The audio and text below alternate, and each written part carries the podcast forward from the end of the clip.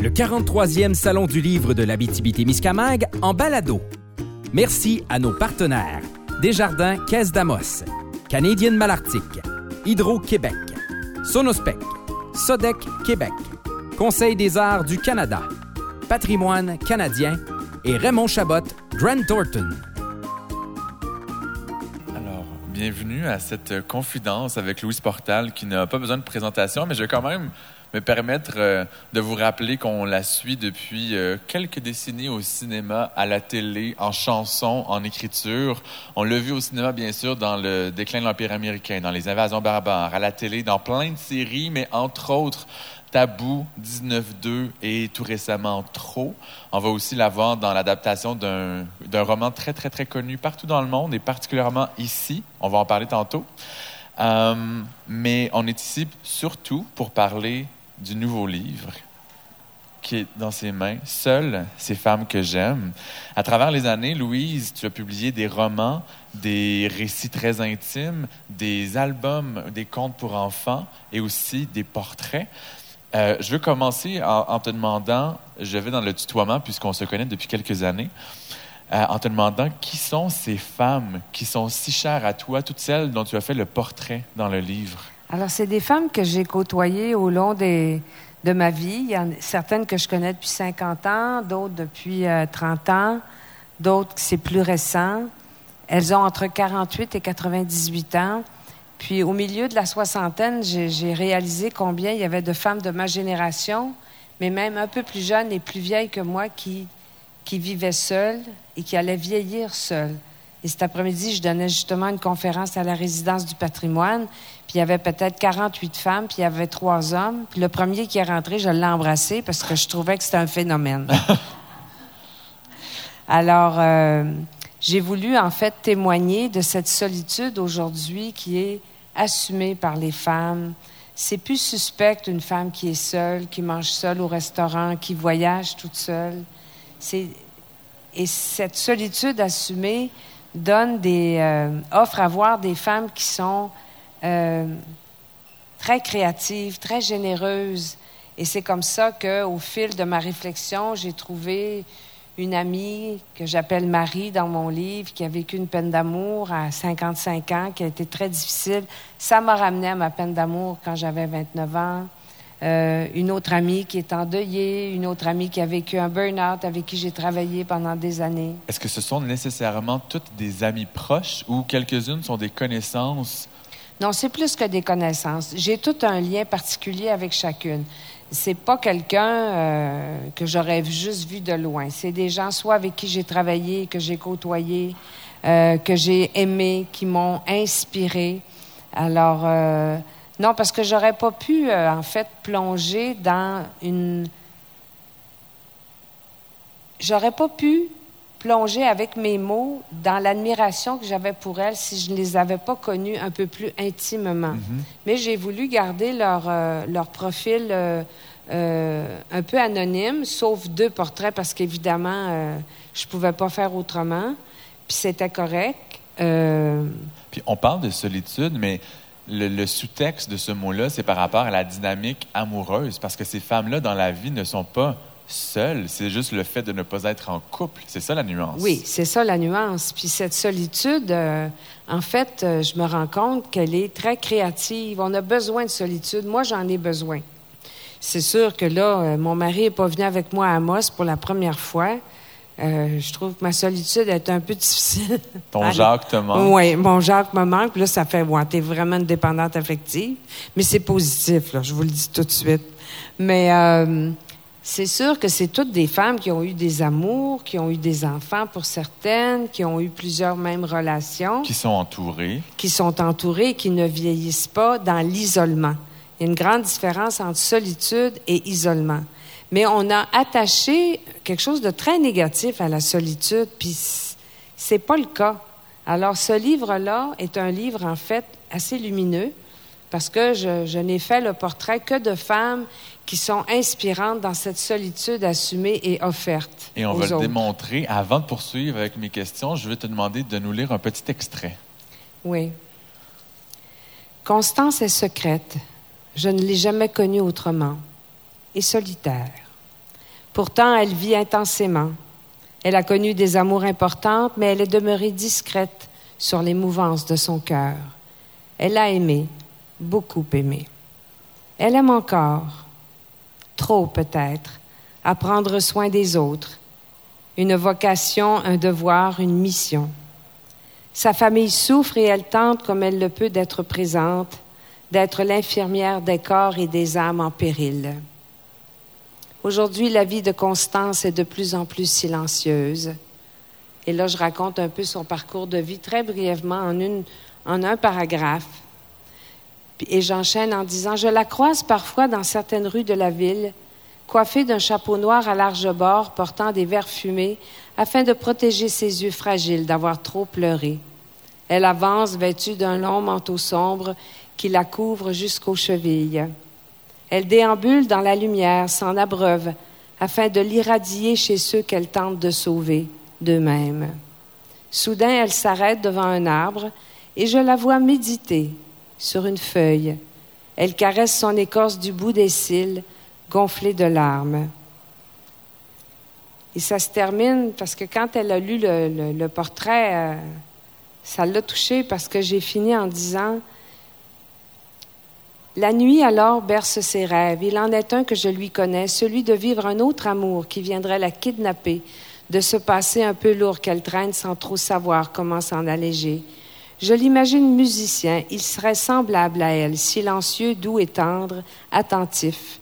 Il dormirait amoureux, enlacé, et au réveil, je l'entendrais rire à nouveau. Mon ami silencieux sait rire quand la joie et l'amour viennent chatouiller son cœur et ses heures. Merci. Tu as parlé du fait que ça a touché la dame dont tu fais le portrait. Euh, les réactions que tu as récoltées ressemblent à quoi de la part des femmes dont tu parles? Ah, c'est très différent d'une femme à l'autre, mais euh, je te dirais qu'à part une personne qui a été un peu prise au dépourvu, je dirais que ça l'a un peu euh, heurté. sinon, parce que moi, j'ai voulu leur dire quand même après que je, leur offrais, c'était comme un bouquet, là. Il euh, y en a une qui m'a écrit une très belle carte en me disant Je ressemble de plus en plus à cette femme que tu as décrite sur moi. Parce que moi, je vois, mais je vois au-delà aussi, parce que c'est quand même une fiction, là. C'est pas absolument. Euh, Et tu vois des choses en elle qu'elle ne voit pas nécessairement encore, peut-être. Ou qu'elle ne veulent pas voir, peut-être, tu sais. Alors.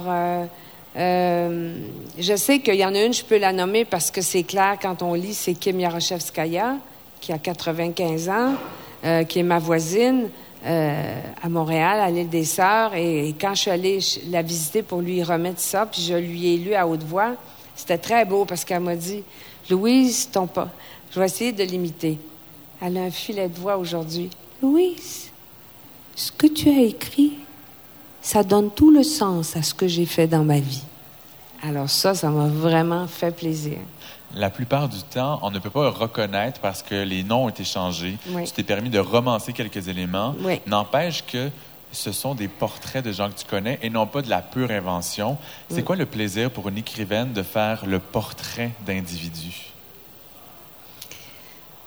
En fait, tu sais, Samuel, moi, chacune de mes œuvres naît de façon très instinctive. Donc, j'ai pas décidé un matin de commencer à écrire ça. Il y a, il y a un matin, je me suis levée, puis j'ai pensé à au premier portrait qui est mon amie Marie depuis 50 ans. Mm-hmm. Et euh, je connais tellement de choses d'elle, puis tout à coup, j'ai commencé à écrire. Puis j'ai trouvé ça intéressant de, de revisiter sa vie, mais en même temps de souligner les leçons de vie qu'il y avait là-dedans. Puis aussi parce que ça faisait écho à ma propre peine d'amour que j'avais vécue à 28 ans. Mhm. Mais elle, elle en avait 55 à ce moment-là. Puis là, maintenant, quand j'ai écrit le portrait, elle avait déjà 68 euh, ou 69 ans. Là. Elle était déjà sortie de cette peine d'amour et, je voyais comment elle avait bien réussi à rebondir de ça, tu sais. Euh.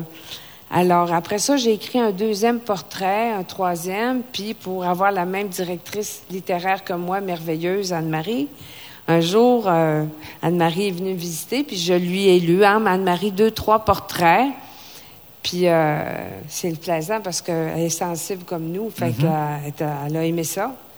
Puis j'ai dit, penses-tu que si je poursuis, ça pourrait faire un livre?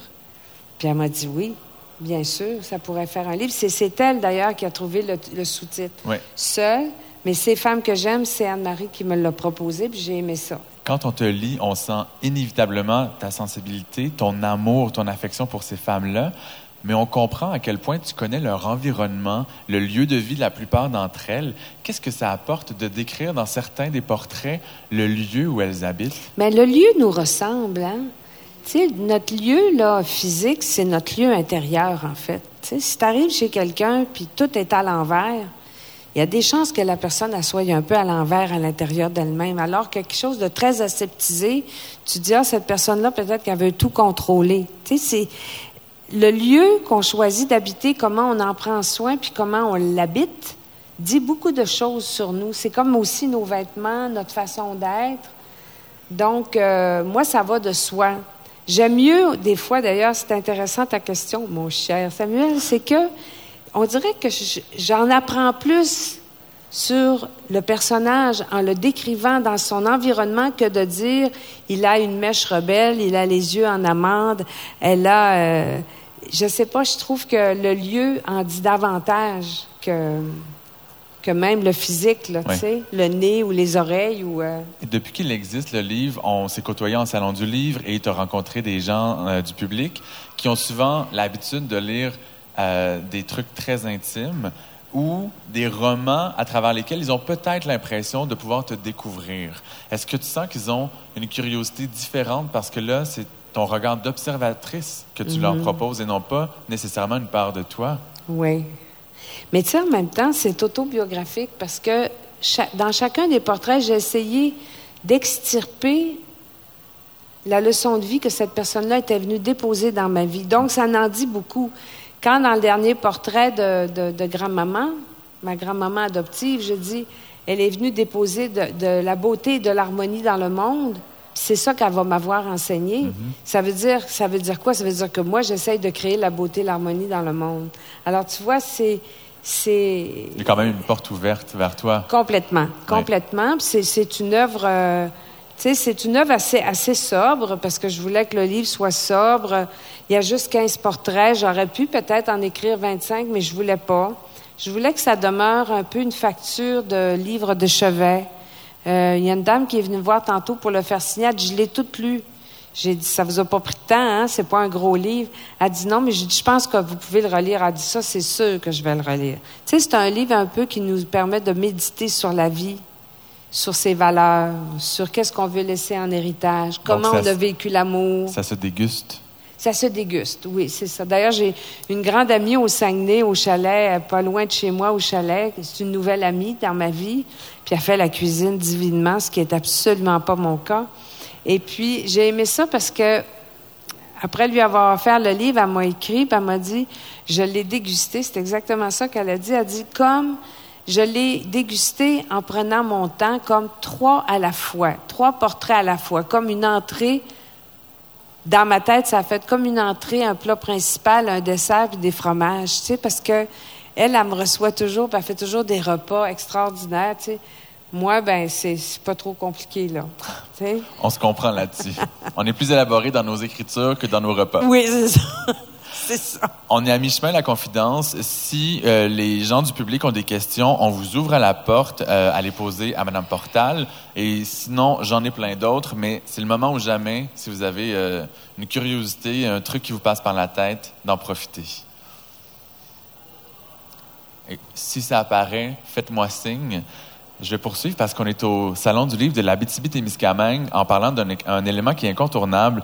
Il y a un roman qui s'appelle Il pleuvait des oiseaux de Jocelyne Saucier qui est établi à La Sarre. Ce roman-là est bien sûr connu en région parce que l'auteur est, est d'ici, mais ça a été un succès planétaire qui a été adapté tout récemment pour le cinéma. Enfin, oui. Explique-nous, ça a été quoi ce, tournage-là pour toi? Alors, écoute, je vais vous raconter que, tu sais, comme les chemins que la vie prend pour amener des choses dans notre vie, c'est assez mystérieux. Alors, moi, un jour, je suis en tournée littéraire à l'automne, il y a deux ans, et je suis euh, à Kamouraska dans un motel, Et je sais qu'ils sont en train de préparer le tournage de Il pleuvait des oiseaux, parce que je connais la productrice. La réalisatrice, c'est Louise Archambault, avec qui je tourne trop, la série trop. Donc, euh, et moi, j'arrive des mots de la Matapédia. Euh, où le salon des mots la hein? Eu un beau salon comme moi. Moi, je l'avais fait l'année précédente. Et j'avais passé quatre jours avec Raoul Duguay, notre, notre Raoul national. Et ça avait été un pur bonheur.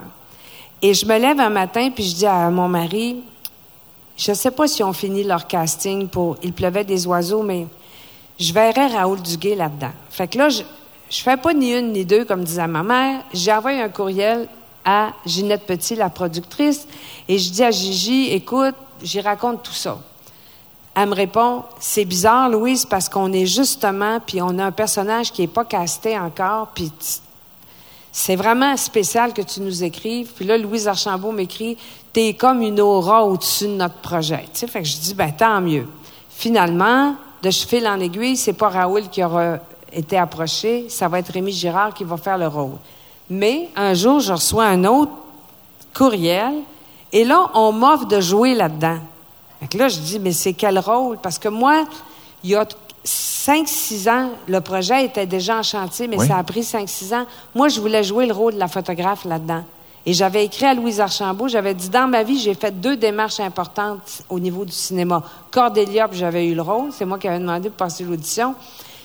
Puis j'ai dit, là, je fais... Fait que Louise a été touchée, puis j'avais pas encore tourné trop avec elle. Mhm. Mais elle m'a dit, j'ai finalisé mon scénario, puis le rôle de la photographe, on l'a rajeuni pour qu'elle soit en amour avec le, le, le, le tenancier de l'hôtel, euh, le Libanais. Donc, euh, ça peut pas fonctionner. Fait que j'ai dit, bon, ben tant pis. Mais à la suite de ça, on m'avait donné le rôle d'entro. Tu vois-tu comment les affaires? Et là, tout à coup, je, mais je me dis, mais quel rôle je vais jouer? Le rôle d'un sapin, c'est quoi, tu sais? Et finalement, je joue le rôle de Geneviève, qui est la mère de ce, ce jeune tenancier d'hôtel, qui est joué par Éric euh, Robidou, garçon charmant, beau comme un cœur, mais mhm. beau comme un cœur. Alors, euh, ça a été merveilleux parce que j'ai pu retrouver euh, André Lachapelle, qui avait été ma mère dans Le Volcan Tranquille à Radio-Canada, la série de Pierre Gauvreau. Et euh, écoute, c'était merveilleux parce que André n'avait pas joué depuis trois ans, depuis la mort de son conjoint, André Melançon. Puis elle voulait pas faire le film, puis les filles y ont insisté, puis elle accepté. Alors moi, j'ai pas tourné avec les hommes dans la forêt, j'ai tourné juste euh, à Mégantic, puis dans le nord avec André Lachapelle et Éric. Alors moi, c'est un rôle vraiment périphérique. Là. Je suis là au début du film, puis après ça... Euh, tu me diras si je me trompe, mais j'ai l'impression que tu le connaissais bien, le roman. Te souviens-tu? Ah, moi, j'ai lu le roman au moins deux, trois fois, puis... Euh, Qu'est-ce qui t'a marqué dans cette histoire-là? Ben d'abord, une histoire qui met en scène des gens de cet âge-là, c'est assez rare. Mm-hmm. hein? Et puis, c'est la force de la nature, puis de ces destins-là que j'ai trouvé comme... Puis l'écriture, je veux dire, l'écriture de Jocelyne est est, tellement lumineuse, tellement profonde, tellement... Euh, je ne sais pas, c'est un roman que tu rentres dedans et tu es envoûté. Alors moi, je vous le recommande de, le relire parce que ça va bien vous préparer à aller voir le film qui va sortir à l'automne. Je pense que la première est à la, mi, à la mi-septembre. Mais, euh, tu sais, il y a des projets, des fois, c'est trois jours de tournage, mais ça a été précieux, tu vois? Mm-hmm. C'est aussi précieux que si j'avais eu un premier rôle pendant 32 jours. Et tu as relu deux ou trois fois le roman. Je me demandais, étant donné que ça fait très longtemps que tu crées toi-même en tant qu'écrivaine, est-ce que ben, depuis le jour où tu as commencé à écrire, tu lis différemment?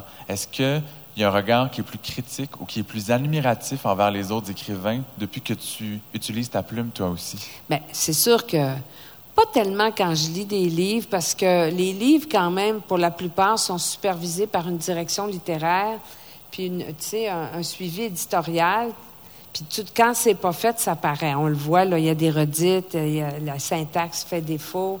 Je le vois surtout quand je, lis des, magazines. Là. Je trouve des fois que c'est vraiment pas bien écrit. Là. Mais pas toi. Toi, quand tu fais des papiers, c'est super. On voit que tu es un écrivain.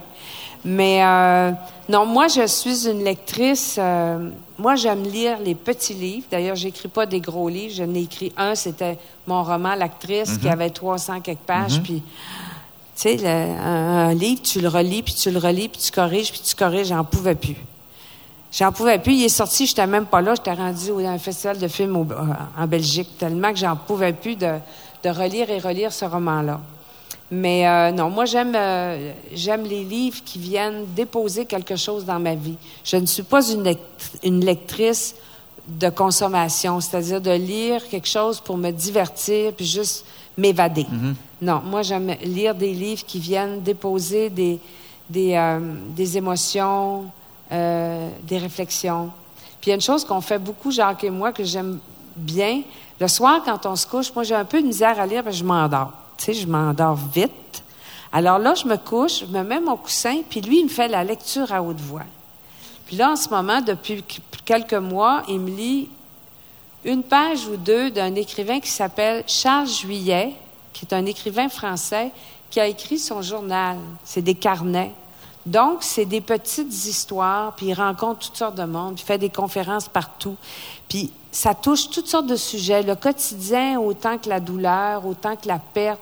C'est vraiment intéressant. Puis là, à un moment donné, quand je sens que... Là, je fais « Bonne nuit, Jacques. » Mais c'est une belle activité. Moi, je vous le recommande parce que si vous partagez votre vie avec quelqu'un, ça peut être une façon d'être ensemble dans les mots.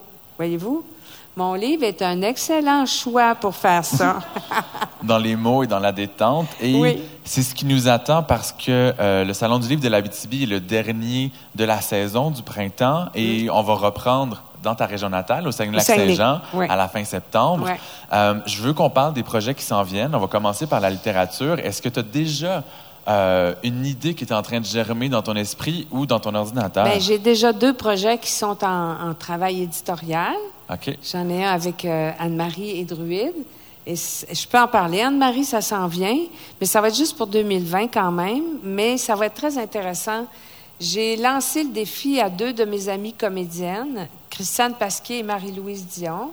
Marie-Louise Dion a joué pendant neuf ans dans Le Temps d'une paix. Elle faisait une des filles. Et Christiane Pasquier, évidemment, vous la connaissez parce qu'elle a fait La Bonne Aventure, elle a fait euh, trois téléromans de Lise. Alors, toutes les trois, nous nous sommes connus à 25 ans au Théâtre de Marjolaine. On jouait euh, dans Madeleine de Verchères. Moi, je faisais Madeleine, puis eux autres, ils faisaient mes deux sœurs.